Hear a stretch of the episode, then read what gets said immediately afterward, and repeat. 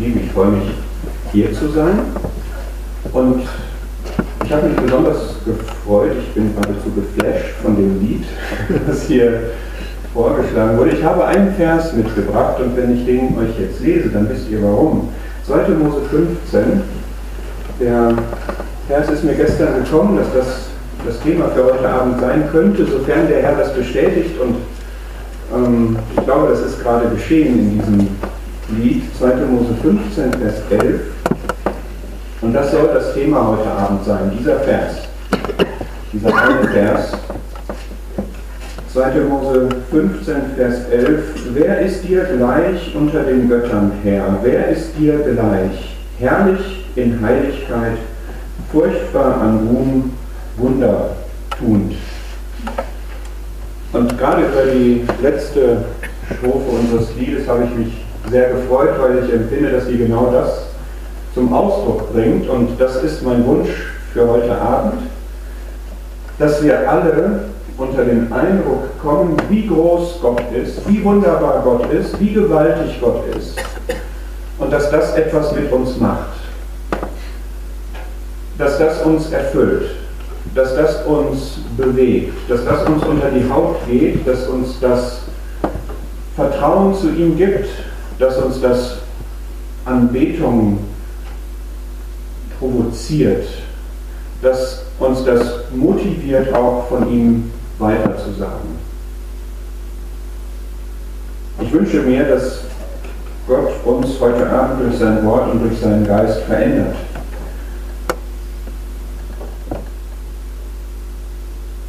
Wer kann deine Größe nennen und dein Wundertun verstehen?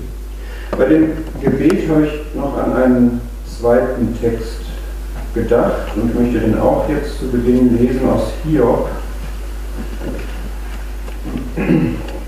Aus Hiob 36.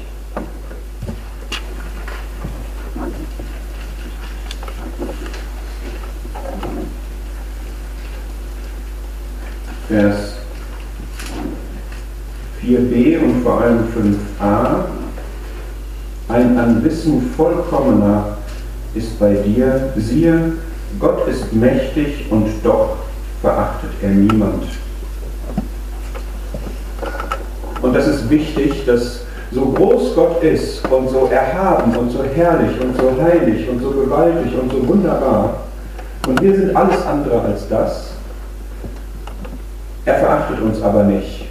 Und er möchte Gemeinschaft mit uns haben. Er möchte in unserem Leben da sein. Er möchte uns begegnen. Er möchte zu uns sprechen. Er möchte uns einsetzen für die Zwecke, für die er uns bestimmt hat, womit er uns ausgestattet hat, das zu tun, was wir zu seiner Verherrlichung tun können.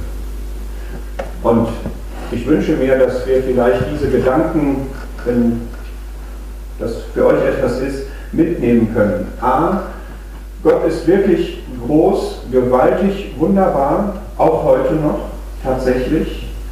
Und B, er verachtet mich nicht, nein, im Gegenteil, er wertschätzt mich, er liebt mich, er begegnet mir.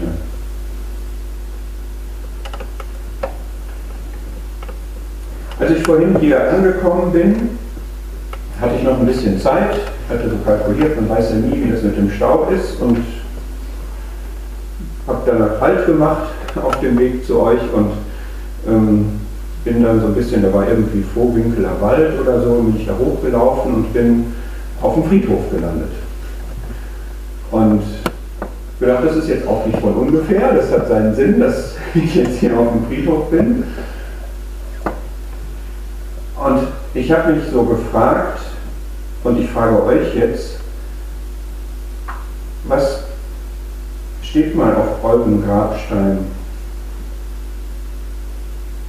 Da lagen jüngere, ältere, da lagen welche, die im Krieg gefallen sind, da lagen welche, die mit 90 gestorben sind, da lagen welche mit 15, da lagen Professoren, Doktoren, da lagen vom Namen her welche so aus dem Bergischen, aus dem Rheinischen, aus Osteuropa, aus dem arabischen Raum. Und dann las man immer wieder, wir vermissen dich, wir vermissen dich, wir vermissen dich. Bist du mal vermisst? Von wem? Warum? Was hast du für Spuren hinterlassen? Bei wem? Was für Spuren?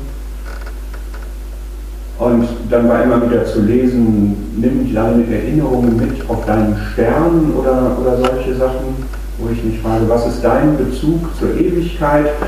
Was ist das, was dich mit dem Himmel, mit der Herrlichkeit, mit der Ewigkeit verknüpft? Was für eine Rolle spielt das in deinem Leben?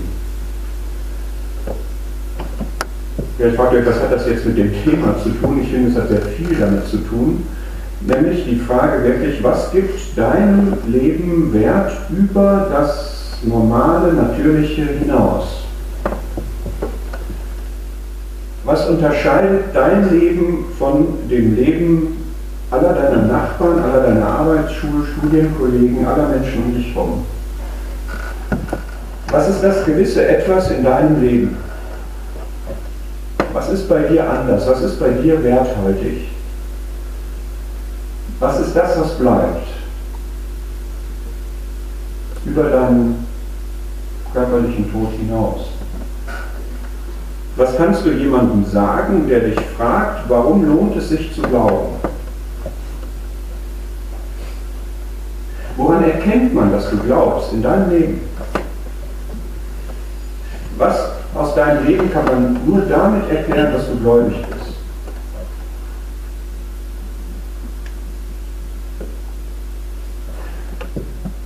Wo ist in deinem Leben der herrliche, wundertuende Gott? Gibt es den? Gibt es in deinem Leben etwas Wunderbares?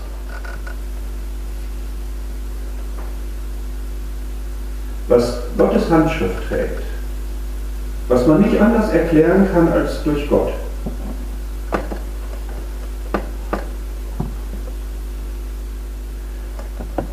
wenn das Leben hier zu Ende ist, was weißt du schon über das, was dann kommt? Wie vertraut bist du damit? Was ist dann dir schon bekannt? Wir haben so ein Lied, kommt dir kein fremder Gott entgegen. Wie gut kennst du diesen wunderbaren, herrlichen, großen, heiligen Gott? Das sind so ein paar Fragen, mit denen ich das mal etwas anteasern möchte, was du gebetet hast, dass Gott heute noch so ist, wie wir ihn aus der Bibel kennen. Das, was wir hier gelesen haben aus 2. Mose 15, das ist ja Geschichte. Ja, gut bekannte Geschichte, der Auszug aus Ägypten und der Durchzug durch das Rote Meer und wir jubeln, das Volk jubelt und freut sich, sie haben gerade Gottes Rettung erlebt. Hast du eigentlich auch Gottes Rettung erlebt? Verbindest du Jubel und Freude und Befreiung mit deiner Bekehrung? Ich nicht, ehrlich gesagt. Ja, ich war so klein.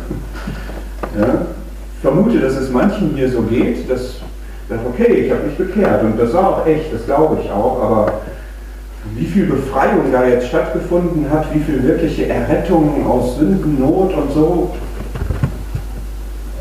muss man später nochmal irgendwie nachholen. Ne? Oder sich bewusst machen, was da eigentlich geschehen ist. Aber hast du dir jetzt mal bewusst gemacht, was das eigentlich für ein Wechsel ist, der da stattgefunden hat, dass du in Sünde geknechtet und gebunden warst und ein Sklave des Teufels und der Sünde warst, auch wenn du das vielleicht gar nicht so empfunden hast, und dass damit dann eine Befreiung geschehen ist und ein Wechsel und dein komplettes Leben sich verändert hat Äußerlich vielleicht nicht so viel, oder? Also bei mir war das so. Ich war vorher brav im Wesentlichen und ich war hinterher brav im Wesentlichen. ja, wie groß jetzt und worin da wesentlich jetzt besteht, können wir darüber diskutieren, aber ähm, bin vorher in die Versammlung gegangen, ich bin nachher in die Versammlung gegangen. Ich war vorher manchmal ungehorsam, ich war es nachher. Ist das alles, worum es da geht? Lass uns mal im ersten Petrusbrief lesen.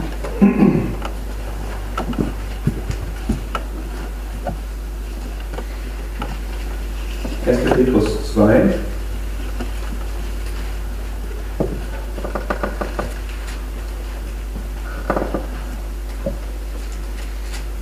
9. Ihr seid ein auserwähltes Geschlecht, eine königliche Priesterschaft, eine heilige Nation, ein Volk zum Besitztum, damit ihr die Tugenden dessen verkündigt, der euch berufen hat aus der Finsternis zu seinem wunderbaren Licht. Echt Finsternis? Ist das deine Vergangenheit? Ist das meine Vergangenheit? Finsternis, Orientierungslosigkeit, Kälte, Dunkelheit, Isolation, Gefahr. Und ist das, wozu wir dann gekommen sind, nicht nur Licht, sondern wunderbares Licht? Ist das echt wunderbar, dass du Gott gefunden hast? Ist es wunderbar? Würdest du diesen Begriff verwenden, wenn dich einer fragt, beschreibe Gott? Würdest du sagen, wunderbar, beschreibe deine Beziehung zu Gott, wunderbar, beschreibe dein Leben mit Gott, wunderbar? Wonderful? Ist das das Vokabular, was ihr da verwenden würdet?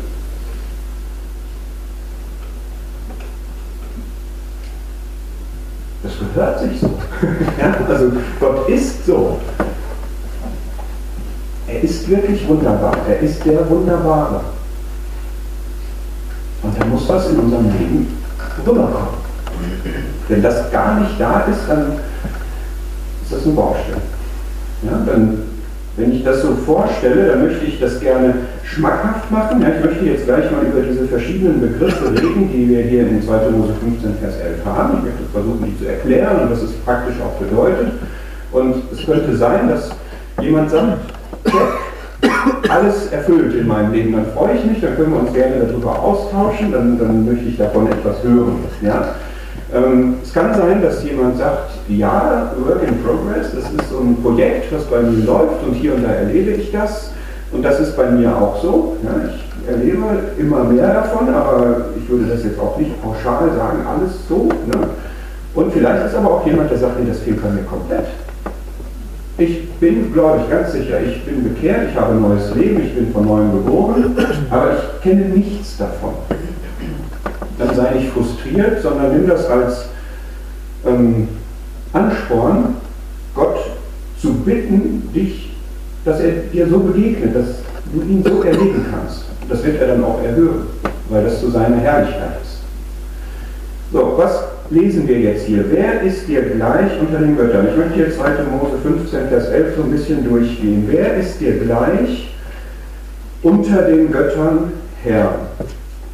Es gibt vieles, was Götter sind. Luther hat gesagt, der, dein Gott ist das, woran du dein Herz hängst. Woran hängt dein Herz? Was beeinflusst dein Leben? Was ist dir so wichtig, dass du danach deine Lebensentscheidungen triffst? Worauf du auf jeden Fall Rücksicht nimmst. Haben Kinder, Teenager und man kann da manchmal feststellen, dass bestimmte Online-Spiele den Tagesablauf beeinflussen. Weiß nicht, ob das jemand hier kennt. Ja, man hat eine Abendessenzeit und es ist leider nicht möglich, das Online-Spiel rechtzeitig zu beenden, um am gemeinsamen Abendessen teilzunehmen. Oder es gibt Leute, ich bin auch ein Fußballfan, ja, wenn ein bestimmtes äh, sportliches Event stattfindet, dann wird alles andere drumherum arrangiert, weil das die Priorität hat. Und ich sage jetzt nicht, das ist Götzendienst oder irgendwie sowas, versteht mich nicht falsch, ich möchte damit nur zeigen, wenn du wissen möchtest, was ist mein Gott, dann kannst du die Probe machen und schauen, was sind Dinge in meinem Leben, nach denen ich mich richte, ja, die mein Leben beeinflussen, nach denen ich Entscheidungen treffe, die mir sehr viel wert sind, auf die ich nichts kommen lasse. Das können Personen sein, das können Tätigkeiten sein, das kannst du selbst sein, wenn du dich nur um dich selbst drehst. So hat, glaube ich, jeder verschiedene Dinge in seinem Leben, und es ist gesund, wenn wir uns bewusst machen, niemand kommt Gott gleich. Nichts in unserem Leben ist so wertvoll wie Gott. Nichts in unserem Leben ist es wert, dass wir darauf Rücksicht nehmen, dass wir uns davon beeinflussen lassen, dass wir danach unser Leben gestalten, als nur Gott.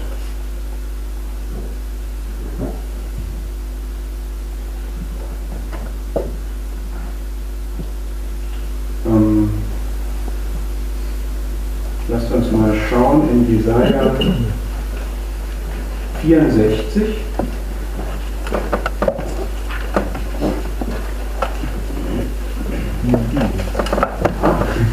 Danke. Guter Tipp, das ist gut für die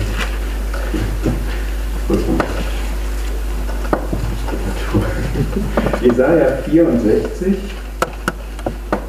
Vers 3.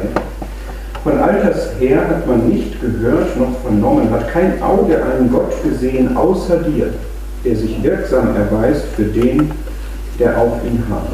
Du kommst dem entgegen, der Freude daran hat, Gerechtigkeit zu üben, denen, die sich auf deinen Wegen an dich erinnern. Also wir, wir hören viel und wir erleben viel, wir erfahren viel. Wir hören von vielen Menschen viele Lebensentwürfe mit unterschiedlichen Konzepten, mit unterschiedlichen Wertigkeiten. Aber wir werden nicht hören, dass es einen Gott gibt, der sich wirksam erweist für den, der auf ihn hat. Das werden wir nicht hören, weil es das nicht gibt außer Gott. Es gibt nichts, was in unser Leben hineinwirkt, aus der ewigen, herrlichen Welt zum Guten, wirksam erweist für den, der auf ihn hat. Ich kann mich auf nichts anderes stützen als auf Gott harre, ich harre auf ihn, ich vertraue auf ihn, ich stütze mich darauf, erwartungsvoll, ich kenne Gott, ich habe eine Erwartung an Gott. Und die wird belohnt werden, er erweist sich wirksam. Nichts anderes kann diese Stelle einnehmen. Und wer das Leben nüchtern betrachtet, der wird zu diesem Ergebnis kommen, dass nichts anderes in unserem Leben werthaltig ist. Nicht das Geld, nicht die Beziehungen, nicht meine persönlichen Vorlieben, mein persönlicher Wert. Nichts, nichts hat diese Stelle verdient, außer Gott. Weil Gott wirklich da ist, weil Gott wirklich real ist, weil er sich wirksam erweist, weil man ihn erleben kann.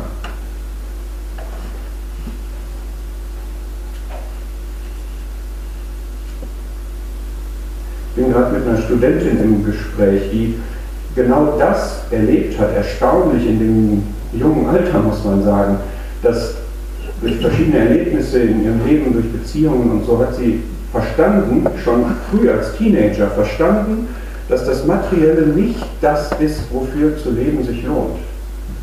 Das haben leider viele, viele noch nicht verstanden, selbst im hohen Alter nicht. die Frage, was ich für eine Handtasche oder für Schuhe habe, das ist nicht das, was Befriedigung verschafft, hat sie im Unterschied zu vielen verstanden. Aber sie hat noch nicht verstanden, was denn diese Befriedigung dann gibt. Ist ja schon mal ein großer Schritt zu verstehen, dass das es nicht ist. Aber was ist es? Es ist Gott. Es ist dieser Gott. Wer ist dir gleich unter den Göttern Herr? Wer ist dir gleich? Ja, lasst uns das als Ausgangspunkt festhalten. Gott ist einzigartig. Und Gott ist nicht durch etwas anderes zu ersetzen. Und wir sollten diesem Irrtum auch nicht erliegen, dass wir sagen, ich kann etwas in meinem Leben, wenn es jetzt mit Gott nicht so funktioniert, kann ich einen Ersatz haben. Nein, kannst du nicht. Aber das wirst du nur dann sehen, wenn Gott eben wirklich dieses Besondere ist in deinem Leben. Ja, wenn es dir bei Gott nur darum geht, dass du eine Beschäftigung hast, um was zu lesen, dann gibt es viele Dinge, die du stattdessen auch lesen kannst. Wenn Gott in deinem Leben nur bedeutet, dass du sonntags und habt ihr mittwochs normalerweise, ja, dass du hier in so einem Club bist, wo alle vielleicht zum Teil ein bisschen seltsam sind oder so, aber ja, wo man sich so versammelt, dann könntest du stattdessen auch einen Kaninchenzüchter oder einen Taubenzüchter oder einen Fußballverein oder sonst etwas nehmen. Das würde dir das genauso verschaffen. Wenn es nur darum geht, dass du in Gott etwas siehst, worüber man nachdenken kann, so dieses Philosophieren, dann gibt es auch dafür viele andere Möglichkeiten, die genauso befriedigend oder unbefriedigend. Aber wenn Gott für dich das ist, was in dein Leben die Herrlichkeits-, Ewigkeits-, Himmelsdimension reinbringt, dann kriegst du die woanders her nicht. Und das ist aber das, wofür Gott steht. Für das Herrliche, für das Heilige, für das Furchtbare, für das Wundertuende. Wir gehen jetzt weiter in 2. Mose 15, Vers 11. Wer ist dir gleich, herrlich in Heiligkeit, furchtbar an Ruhm, Wundertun, herrlich in Heiligkeit. Gott ist herrlich. Nochmal die Frage, ist herrlich für dich eine Vokabel? Ist es mehr als das? Was verbindest du mit dem Begriff herrlich? Verherrlichen verwenden wir oft dieses Wort. Was, ist, was bedeutet das eigentlich? Was heißt herrlich? Herrlich ist, wir wohnen am, am Möhnesee, wenn blauer Himmel und Sonne und durch die Wolken und herrlich. Gestern hatte ich so ein Erlebnis, das war fantastisch. Ja, nach einigen Regentagen mal wieder, es ist wieder Wasser in der Möhne, das ist erfreulich, das war lange Zeit nicht so im Sommer. Und dann saß ich da am Ufer und wunderbares Wolkenspiel, habe ich ein Foto gemacht. Als ich mir das Foto angucke, ist da ein, eine geradezu eine Lichtsäule so durch die Wolken gekommen. Ja, hinten so dieser typische Sonnenfächer und dann kommt da, habe ich vorher nicht gesehen, als ich abgedrückt habe, muss da gerade so eine Lücke gewesen sein. Boah, toll, das ist herrlich. Was ist für dich herrlich? Ist Gott so herrlich in diesem Sinne? Jetzt weiß ich nicht, ob du dazu neigst, über Wolken und Sonne zu schwärmen. Vielleicht gibt es andere Sachen, die du herrlich findest. Aber ist Gott herrlich? Du das schon mal gesagt? Jetzt ernsthaft? Ja? Herrlich ist die Ausstrahlung von Gottes besonderem Wesen. Herrlich ist für mich in Hebräer 1 zu erklären, die Ausstrahlung seines Wesens. Das, was man von Gott sieht. Stell dir eine Sonne vor, die ausstrahlt, beleuchtet, offenbart, wahrnehmbar macht, wie Gott ist. Das ist herrlich. Es ist etwas Besonderes, es ist etwas Glanzvolles, etwas Eindrucksvolles. Etwas, wenn ich das sehe, wo ich sage, wow. Was ist für dich wow an Gott? Erlaubt mir diese Frage mal. Ich hoffe, ich trete niemandem zu nahe, wenn ich das so formuliere. Was ist für dich beeindruckend an Gott? Seine Liebe? Ist das auch so ein Begriff oder ist es, wird dir warm ums Herz, wenn du an seine Liebe denkst? Dass du persönlich geliebt wirst von ihm. So wie du bist. Macht das was mit dir? Wenn du versagst, wenn du sündigst, wenn es dir schlecht geht, wenn du mies drauf bist, wenn du dich klein und unwürdig fühlst und du denkst an seine Barmherzigkeit, beeindruckt dich das, dass Gott barmherzig ist, sich erbarmt, wo sich sonst keiner um dich kümmert und nicht fragt, im Zweifel auch gar nicht mitkriegt und du würdest das auch niemandem erzählen? Ist das beeindruckend? dass er das bei jedem persönlich macht? Beeindruckt dich, dass Gott niemals lügt, dass er immer wahr ist, dass er immer treu ist?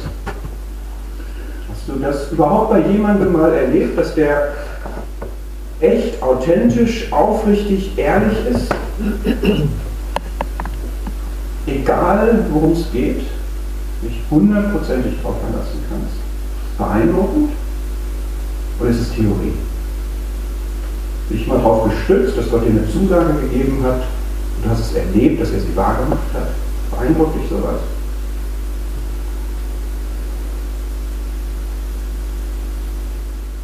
Beeindruckt dich, dass überhaupt er die Wahrheit ist, wo der eine Teil der Leute sagt, kann man gar nicht wissen, was Wahrheit ist, Wahrheit gibt es gar nicht, Wahrheit liegt im Auge des Betrachters, Wahrheit ist subjektiv, brauchen wir gar nicht mehr groß zu fragen, können wir eh nicht wissen. Du sagst, hey, aber ich kenne die Wahrheit, ich weiß, wer die Wahrheit ist.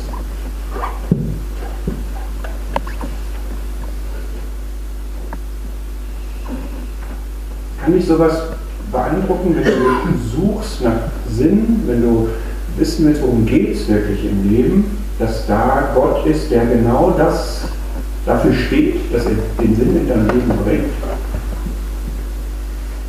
Die Erfüllung, die Ewigkeit, die er dir ins Herz gelegt hat, die hat er und die, die gibt er dir. Das, was durch nichts befriedigt werden kann, was er hat, was jeder Mensch sucht, ob er sich das eingesteht oder nicht, dass er das hat. Ist das beeindruckend? Ist das etwas, wo du sagst, herrlich, herrlich.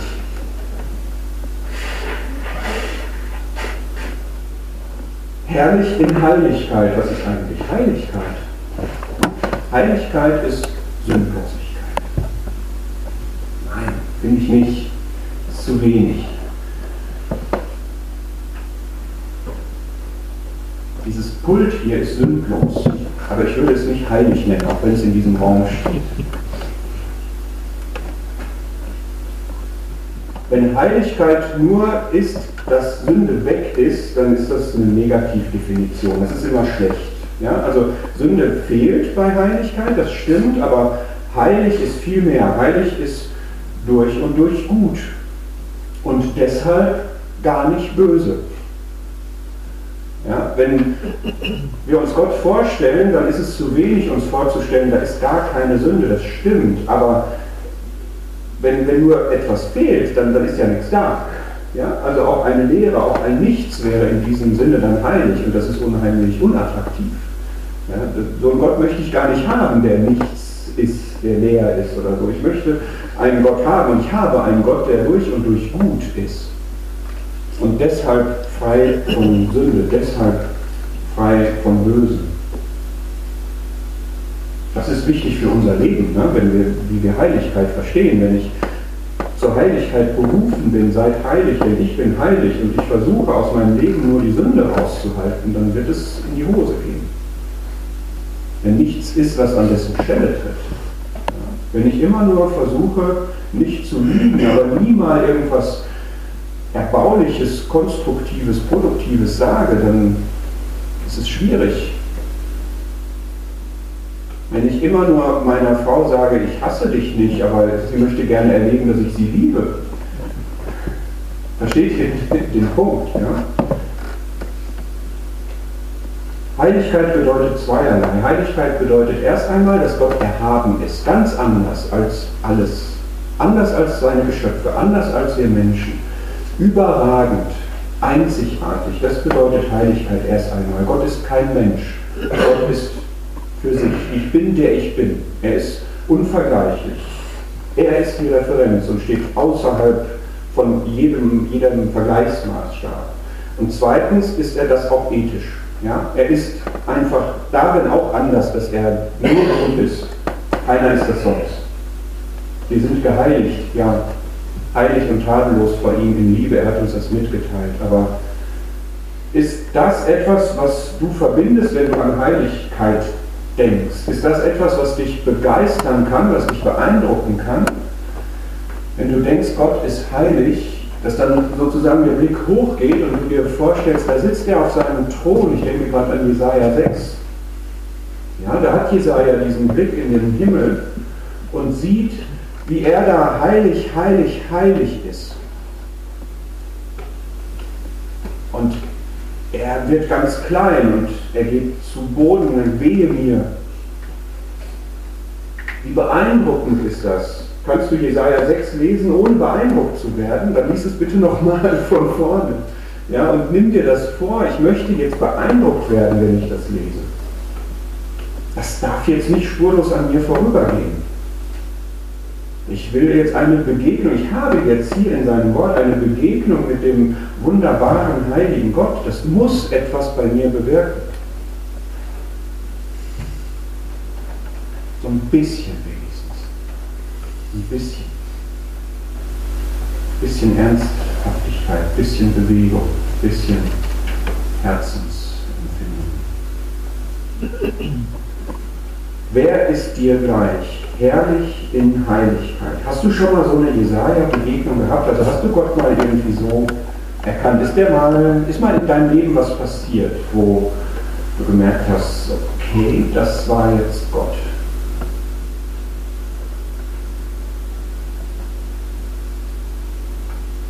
Ich glaube, man braucht eine Antenne dafür in der Regel. Also Gott kann natürlich auch einfach so in ein Leben reinreden, ungefragt sozusagen. Ja, aber ich glaube, wir erleben das mehr, wenn wir dafür eine Antenne haben und versuchen, die normalen, vermeintlich normalen Dinge auch aus Gottes Blickwinkel zu sehen.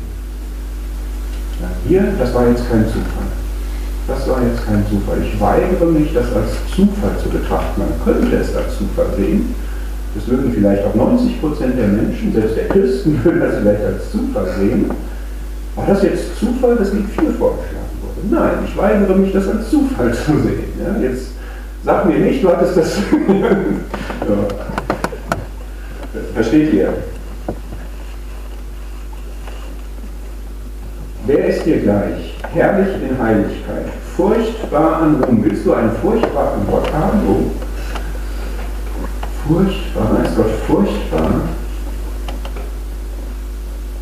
Ehrfurcht gebieten, Ehrfurcht einflößend, furchterregend?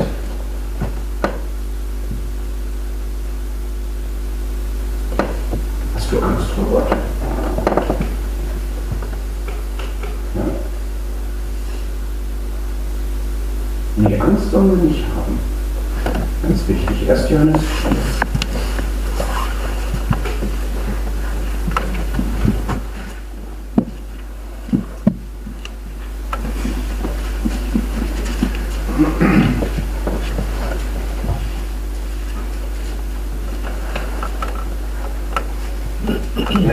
4, ich lese nur Vers 18. Wäre jetzt Thema, aber ich möchte es nur auf den Punkt bringen. 1. Johannes 4, Vers 18, Furcht ist nicht in der Liebe, sondern die vollkommene Liebe treibt die Furcht aus. Denn die Furcht hat Pein, wichtig ist hier die Fußnote, hat es mit Strafe zu tun. Wer sich aber fürchtet, ist nicht vollendet in der Liebe. Wir lieben, weil er uns zuerst geliebt hat. Also wenn du Angst vor Gott hast, in dem Sinne, dass du Angst vor Strafe hast, dass Gott dich bestrafen würde für deine Sünde, sei das ewig, sei das zeitlich, dann ist die Liebe Gottes bei dir noch nicht am Ziel. Das Ziel Gottes ist, das Ziel der Liebe Gottes ist, dass du keine Angst vor ihm hast, keine Angst vor Strafe hast, keine Angst vor Sünde in dem Sinne, dass dafür Gott dich strafen würde. Ja, das ist nicht gemeint, wenn wir über Ehrfurcht, Furcht oder so etwas reden gegenüber Gott.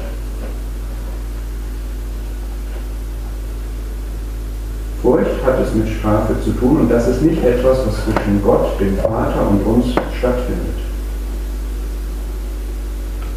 Wer sich in diesem Sinne fürchtet, ist da noch nicht am Ziel und Gott möchte ihn weiterbringen sie weiterbringen, dass diese Freimütigkeit gegenüber Gott da ist, dass man diese Vollkommenheit von Gottes Liebe erkennt und sich bewusst ist, ich habe es nicht mit Strafe zu tun. Die Strafe zu meinem Frieden lag auf dem Herrn. Er hat die Strafe getragen, bei mir gibt es das nicht.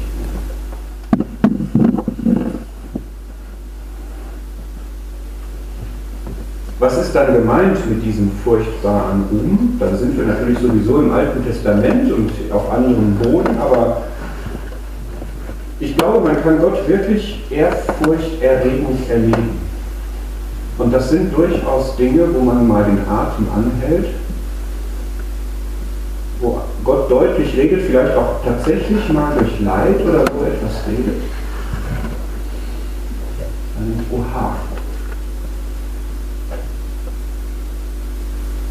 Und auch das hat nichts mit Strafe zu tun, sondern Gott verschafft uns manchmal Erfahrungen durch Leid in unserem Leben, im Umfeld, wodurch wir uns bewusst werden, dass Gottes wirkliche Ziele sind, wo wir verändert werden, wo wir dazulernen, wo wir, das ist das, was Gott mit Züchtigung meint, wo wir erzogen werden, hinentwickelt werden, wachsen, verändert werden. Und das kann passieren. Ich denke, Vater, das könnte ich aber nicht so erzählen, ne? wo man sagt, okay, puh, Da habe ich den Atem angehalten, weil ich Gott so noch nicht gesehen habe. Ich sage, ja, es ist Ehrfurcht einflößend. Es ist kein Kinderspiel. Ja, wir sind Kinder Gottes, aber Gott ist kein Spielzeug. Er ist der Große, der Erhabene, der Allmächtige, der Allgewaltige, der souveräne Gott. Ist es für dich Ehrfurcht gebietend, wenn Gott Leben schafft? Also ein Kind geboren wird. Wir haben jetzt vor vier Monaten ist der Vater meiner Frau reingegangen.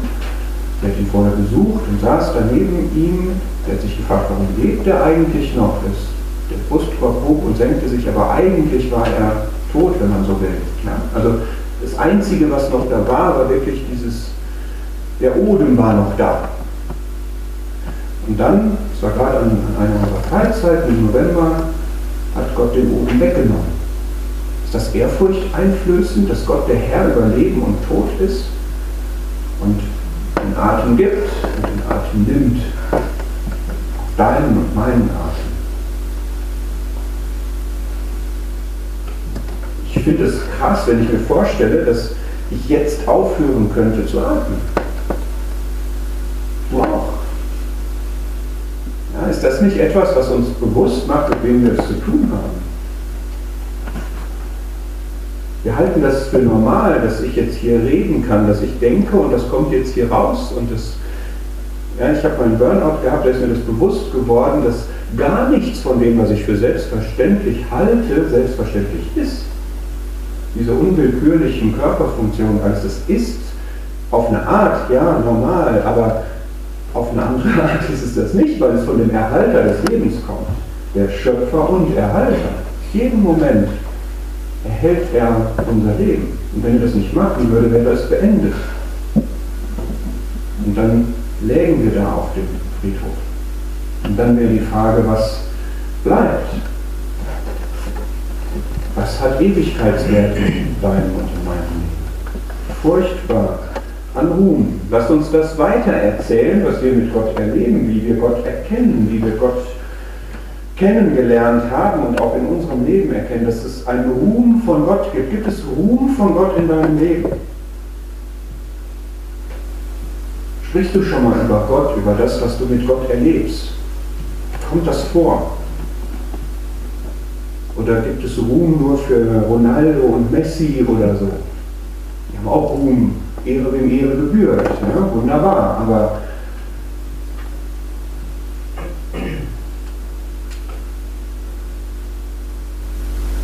sprechen wir über Themen oder sprechen wir über Gott? Sprechen wir über Probleme oder sprechen wir über Gott? Konferenzzeit. Was wird da so alles gesprochen? So am Tisch, im Auto und Gott. Gott ist das Wichtigste, das Zentrale, worum es wirklich geht. Sein Ruhm, Wunder tut. Wunder tut ist das Letzte, was hier steht. Du bist der Gott, der Wunder tut. Hat bestimmt auch schon mal gesungen. Erzähl mal. Nummer drei. Nummer drei Wunder, die du persönlich erlebt hast.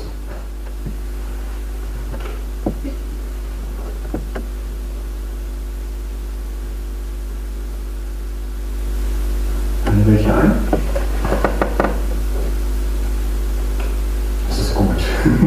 Ja, denn das muss ja wahr sein. Also das ist biblische Wahrheit, dass Gott der Gott ist, der Wunder tut. Also nicht mal hier und da schon mal Wunder getan hat, das sehen wir da ja nicht und das steht auch in der Bibel nicht. Gott ist nicht der Gott, der schon mal Wunder getan hat, die man dann in der Bibel nachlesen kann. Er ist auch nicht der Gott, der Wunder tut bei Missionaren in Indien. Das macht er auch. Er ist auch nicht der Gott, der Wunder getan hat im 19. Jahrhundert. Er ist der Gott, der Wunder tut. Das ist seine Eigenschaft. Daran kann man ihn erkennen. Wisst ihr, darum geht es. Das ist der Punkt, der Gott unterscheidet von allen anderen Konzepten, die wir haben können. Wunder heißt, es ist etwas, was außerhalb des natürlich erklärbaren Bereichs stattfindet. Das ist ein Wunder. Das sind Dinge, die geschehen, die Gottes Handschrift tragen, die Ewigkeitsluft atmen, die aus der Himmelssphäre kommen. Hier in mein Leben, hier auf der Erde, in meine natürlichen Beziehungen, in das Leben hinein. Das ist, dass Gott Wunder tut. Und das geschieht. Und weil ich das in meinem Leben habe, ist mein Leben wertvoller als jedes Leben, was das nicht hat.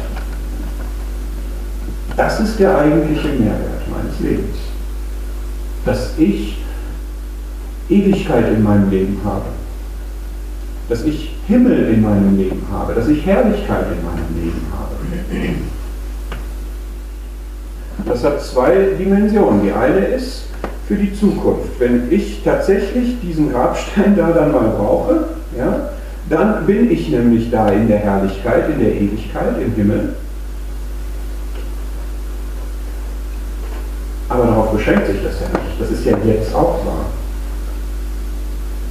Dass ich jetzt, so wie ich hier bin, zum Beispiel den Heiligen Geist habe. Das ist etwas davon. Das ist Herrlichkeit, das ist Himmel, das ist Ewigkeit. Das habe ich in mir. Du auch. Bist du, hast du den Heiligen Geist in dir? Bringt er etwas Besonderes in dein Leben? Was denn?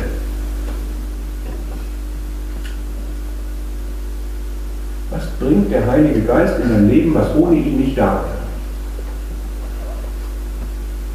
wäre? Ermöglicht er dir Veränderungen, die dir nicht möglich wären, wenn du ihn nicht hättest, zum Beispiel. Die Frucht des Geistes kommt durch den Geist hervor.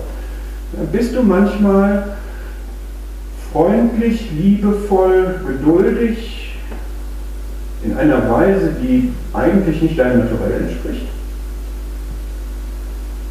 Das wäre schon mal was, dann können wir da einen Haken dran machen, ja? dann ist da etwas in deinem Leben. Hast du manchmal den Eindruck, du sollst etwas tun und du weißt gar nicht, woher das eigentlich kommt und wenn du es machst, dann merkst du, was dahinter steckt?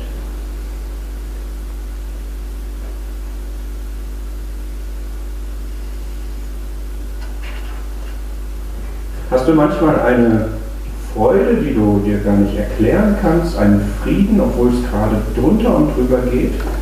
Du sagst, das ist etwas Besonderes, das ist etwas von Gott. Hast du manchmal eine Überzeugtheit, eine Festigkeit? Sagst, das ist jetzt hier kein Starrsinn, das ist nicht eine Verbohrtheit oder so etwas, sondern das ist etwas von Gott durch seinen Geist gewirkte Festigkeit, Sicherheit in der Kraft des Herrn. Hast du manchmal ein Gebetsanliegen, wo du kannst, es kommt jetzt so hoch und ich bete das. Das sind alles Wirkungen des Geistes, was ich jetzt gerade beschreibe. Das ist alles wahr. Das müssen wir alles irgendwie, muss das mal stattfinden. Ja, und das ist dann wunderbar. Das ist wunderbar, weil es nicht von uns kommt und weil es jenseits dessen ist, was man, wenn man Gott nicht hat, erleben kann. Wundertuend. Erwartest du, dass du Wunder erlebst?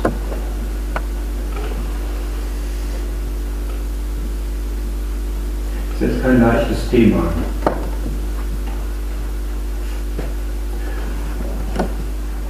Wir erleben viel, was nicht wunderbar ist. Ne? Im persönlichen Leben, im gemeinschaftlichen Leben. Wir, nee, also da ist jetzt doch noch kräftig Luft nach oben. Ja, da, das ist nicht, da ist Gott nicht anziehend. Bei mir nicht, bei dir nicht, in unserem Zusammenkommen nicht.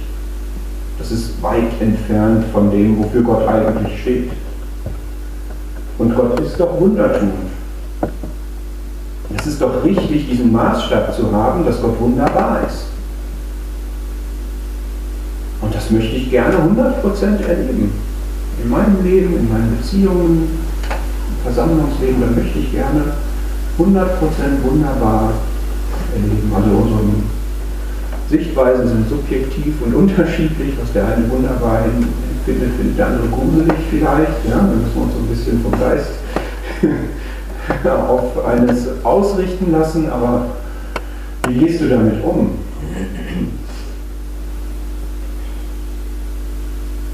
Dir kommt meine Erwartung. Das ist ja gut, ne? dass wir Erwartungen an Gott haben. Und diese Erwartungen müssen sich nach dem ausrichten, wie Gott ist. Ja? Wenn Gott allmächtig ist, dann kann ich meine Erwartungen nicht runterregeln auf die normalen Dinge, die jeder kann. Wenn Gott wunderbar ist, dann kann ich nicht meine Erwartungen runterregeln auf 0815 Erfahrungen. Wenn Gott die Liebe ist, und zwar die vollkommene Liebe, dann kann ich nicht meine Erwartungen runterschrauben auf so ein pseudo-nice Smile, hey.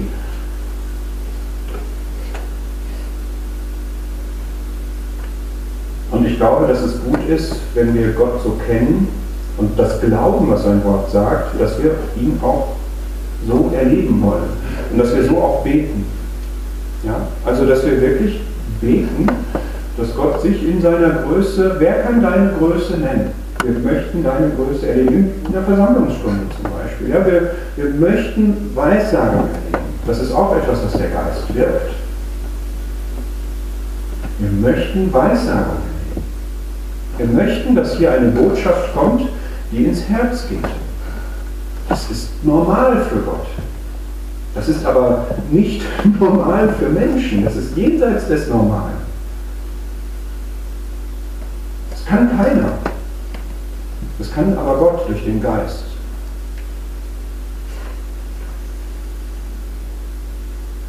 Wer kann deine Größe nennen? Wer kann, wie du bist, dich kennen und in deine Tiefen sehen? Wer ist dir gleich unter den Göttern her?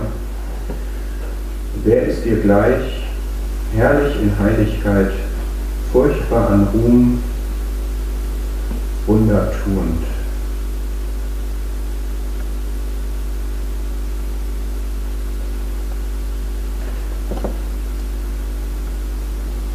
Ich würde gerne noch etwas erzählen. Zur Ermunterung ist das jetzt. Weil ich auch das Anliegen habe, dass wir das selber für uns festmachen und in unserem Leben erleben, aber auch es weitersagen. Weil darum soll es ja gehen. Ich habe verstanden, ich gestern den David Bubenzer hier und ähm, das war für mich sehr erfreulich. Er hat mir gestern Abend eine Sprachnachricht geschickt und sagte, er hätte eigentlich gerne noch mehr über die Herrlichkeit Gottes gesagt. Hey, schön, ja, vielleicht ist das heute Abend dran. Ähm, und zwar als Motiv, das weiterzusagen an Menschen, die Gott noch nicht kennen. Ja, und ich glaube, das ist das Allerwichtigste und das Allerschönste, was wir geben können, dass wir davon erzählen, wie herrlich Gott ist. Das ist, finde ich, sehr attraktiv. Ja, wenn, wenn wir Gott so kennen und davon schwärmen können, also je nach Typ, ja, oder auch, nicht nüchtern, aber wirklich sagen können, was, was ist das Besondere an Gott, was ist der, der, eben der Mehrwert, ja, was, was soll dich aus deiner Komfortzone locken, dich jetzt zu bekehren, dich mit dem Glauben zu beschäftigen? Da muss ja was sein. Da kann der Schrecken des Herrn sein. Ja, da kann die, die Angst vor der, der Ewigkeit, vor der Hölle und so weiter kann da sein, aber Gott möchte ja ziehen mit seiner Liebe. Wir haben, wir machen ja so Freizeiten weiß vielleicht der ein oder andere, und wir haben jetzt im November eine Freizeit gehabt, wo wir diesen Gott wirklich erlebt haben, diesen herrlichen, in Heiligkeit, furchtbar an Ruhm, Wundertun, in zwei Dingen. Das eine ist, wir haben einen Kontakt zu einer jungen Frau gehabt, schon längere Zeit, war meine Versicherung, war meine Versicherungsagentin und die war mal auf der Freizeit gewesen und dann länger nicht mehr, hatte krasse Sachen eigentlich erlebt, wo Gott zu ihr gesprochen hat. Könnte ich jetzt viel darüber erzählen, aber zum Beispiel sowas, dass sie mit einer Frau über den Glauben gesprochen hat und dann nach Hause gefahren ist und sich gefragt hat, hm Gott, wie wäre das, wenn ich jetzt beten würde ähm, wie würdest du denn dann antworten? Mal angenommen. Ja, und dann steht sie da an der Ampel und guckt aus dem Autofenster und dann ist da ein Riesenplakat mit einem Bibelvers. Und das hat sie mir erzählt und hat gesagt, ja, das war doch kein Zufall. Ja, natürlich können wir jetzt sagen, das war klar Zufall, das ist nämlich so eine Plakatierungsaktion und so weiter, das hat mit Gottes Reden überhaupt nichts zu tun. Aber sie hat das so empfunden und das ist doch wunderbar, dass sie das als Eindruck von Gott bekommen hat. Und dann ist sie durch interessante Zufälle auch wieder auf diese Freizeit gekommen. Sie wollte eigentlich gar nicht in die Freizeit selber kommen, sondern nur in der Pause sich unterhalten. Ihr Auto war kaputt, ihr Bruder ist gekommen, hat sie gefahren. Sie waren dann beide da in der Pause, haben mit einer Teilnehmerin gesprochen über den Glauben. Ihr Bruder, der damit noch gar nichts zu tun hatte, war so angesprochen, dass er gesagt hat, lass uns doch noch in die Veranstaltung gehen, wir hatten so einen Gesprächsabend. Philipp Svetlik und ich, und es ging inhaltlich um den souveränen Gott. Auserwählung und alles diese Themen, wo man sagen würde, jemand, der noch nicht glaubt, uh, schwierig. Und dann saßen die da zwei Stunden lang mit Liedern gerührt, mit die Tränen gekommen, hat jemand ein Taschentuch von hinten angereicht, sind gleich nochmal die Tränen gekommen, so eine wunderbare Atmosphäre und so. Und wir haben diese Themen besprochen, schwierig. Und vorbei war, fast vorbei war, ist ein junger Bruder aufgestanden und hat eine evangelistische Botschaft gebracht. Er wusste nicht, dass die da sind. Wusste niemand so wirklich. Und er hat vorgestellt, sehr liebevoll, aber sehr klar, dass Gott gebietet, dass alle Menschen Buße tun müssen. Und als es vorbei war, habe ich mit ihm gesprochen, hier, das war doch jetzt schon hardcore so der Abend. Ne? Nee, wunderbar, sagt der junge Mann, ganz viele Fragen, die ich habe, sind hier beantwortet worden. Okay, was für ein Denker, ja? Und vor allem, als da dieser Junge aufgestanden ist, da haben wir uns an die Hände gefasst und wir wussten, das ist für uns. Kennt ihr diese Stelle aus 1. Korinther 14, dass wenn Weissagung geschieht, dass jemand überführt wird und auf die Knie geht und erkennt, dass Gott wirklich unter euch ist? Das haben die gemerkt. Und Gott hat diesen jungen Bruder benutzt, um in diesem Setting Weissagung zu wirken. Und es hat dazu geführt, dass sich beide bekehrt haben. Er an dem Abend noch und sie an dem nächsten Abend. Das ist der wunderbare Gott, der kann so Sachen machen. Ja, der kann Kontakte herstellen. Ich hatte mich anfangs ziemlich gesträubt, überhaupt irgendwie als meine Agentin zu haben und sowas. Ja. Aber manchmal trägt Gott uns auch zum Jagen und bringt uns in Kontakte, führt uns einen Nächsten über den Weg, wo wir verstehen müssen, dass wir jetzt hier gerade gebraucht werden. Und dann hat er Wege, die wir nicht haben. Und er kann, wenn man dafür bereit ist, kann er Sachen machen, die unsere Möglichkeiten übersteigen. Das können wir jetzt tatsächlich alles nicht erklären. Ja? Also das ist jenseits dessen, was wir mit menschlichen Mitteln hätten machen können, was wir da erlebt haben. Und noch was Zweites, wir hatten das Thema der allmächtige und souveräne Gott. Ich habe das vorhin erzählt mit meiner Frau. Diese ganze Freizeit hat unter dem Schatten des Todes im Grunde begonnen. Philipp Svetliks Opa war heimgegangen, er ist früher aus Indien dafür gekommen, um ihn beerdigen zu können. Mein Schwiegervater lag im Sterben und an dem Freitag, wo die Freizeit begann, wurde einer der alten Brüder aus Soest beerdigt genau um 10 Uhr, als wir da standen und jetzt über den allmächtigen und souveränen Gott anfingen. Wie fühlt man sich da? Weil das ist jetzt alles hier begeisternd, aber das ist ja auch Realität. Der Tod ist ja Realität und Leid und all das. Und Gott hat es so gemacht, dass wir, als es um den Allmächtigen ging, ganz viel, warum auch immer, an den Schöpfer gedacht haben. Da war eine Teilnehmerin, die hat einen Poetry Slam ausgepackt und hat ihn vorgetragen zu dem Thema Gott der Schöpfer und wie, wie hilft mir das, den richtigen Fokus in meinem Leben zu. Waren ergriffen. Krass, wir sind jetzt hier, ja, das Leben ist beendet, das Leben ist beendet, das hier ist jetzt auf den letzten Metern, ja, und wir werden an Gott, den Schöpfer und den Erhalter erinnert. Und an dem Abend ist dann mein Schwiegervater tatsächlich heimgegangen und meine Frau ist überhaupt nicht so ein Typ, in so einer Menge mit 250 Leuten jetzt irgendwie trauern zu können oder sowas, aber Gott hat das benutzt und er ist ja der Souveräne, er macht ja die Dinge so, wie er sie gestalten will und er hat ihr Trost gegeben. Wir haben eine Gebetsgemeinschaft gehabt, wo sie getröstet waren. Und das hat gehalten, über die Beerdigung hinweg hat das gehalten. Das ist für mich unbegreiflich. So, so ist sie nicht. Ja, so, so erlebt man das nicht. Und Gott hat das gemacht.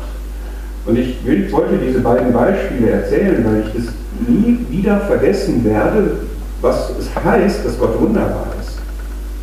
Ja, in ganz unterschiedlicher Hinsicht. Und ich wünsche mir, dass wir das auch in unser Leben fassen, wirklich ernst machen damit, dass Gott so ist ob es jetzt um Bekehrungen geht, ob es um Veränderung von Menschen geht, von uns selber geht, ob es um Leiterfahrungen geht, ob es um Gespräche mit Suchenden geht, ob es um Familie geht, Versammlung, was auch immer. Gott hat alle diese Möglichkeiten und es kann sein, dass er uns warten lässt. Es kann sein, dass er noch mit uns einen Veränderungsprozess hat. Es kann sein, dass er noch viele Dinge wirken und verändern möchte, bevor er sich in seinem wunderbaren, herrlichen, beeindruckenden, schönen und gewaltigen zeigt. Aber er ist so. Und er wird dadurch geehrt, wenn wir ihn so ernst nehmen. Ja, ich wünsche mir, dass wir das mitnehmen, persönlich und gemeinschaftlich. Wer ist dir gleich? unter den Göttern her. Wer ist dir gleich, herrlich in Heiligkeit, furchtbar an Ruhm, Wundertum?